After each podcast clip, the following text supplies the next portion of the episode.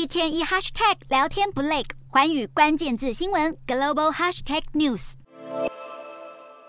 美国去年就已经出现物价上涨的趋势，但联准会当时认为只是短期现象，没有采取紧缩政策。对情势的误判导致联准会只能祭出1980年代以来最激烈的升息步伐。尽管经济衰退风险会随升息幅度而加深，联准会官员还是持续传达鹰派信号。分析认为，联准会可能要看到美国房价指数、房租停涨或下降，以及消费者物价指数年增率连续下降，回落到百分之二的长期目标，才有可能考虑放缓或停止升息。然而，美国八月扣除食品及能源的核心 PCE 指数月增长为百分之零点六，年增长上升到百分之四点九，远远超出市场预期，显示油价下跌虽然抑制部分通膨，但生活成本还在增加。旧金山联准银行总裁戴利表示，市场不该预期联准会二零二三年会降息。不过，通膨即便下行，资产价格对紧缩环境的反应更快。在高利率引发的股债双杀之后，各国与企业陆续爆发危机。不管是近期的韩元、英镑冲击，还是瑞信和寿险公司的净值递减，这都是联准会在高利率政策下的副作用。而观察美国近期的经济数据，九月芝加哥 PMI 跌破五十荣枯线，到四十五点七，远低市场预期。全美八月劳动市场也较前值减少一百一十万个职缺，创二零二零年以来低点，都显示经济出现降温。一旦经济出现严重衰退，失业率大幅上升，或是风险资产撑不住，出现系统性危机，联准会也就要被迫降息救经济。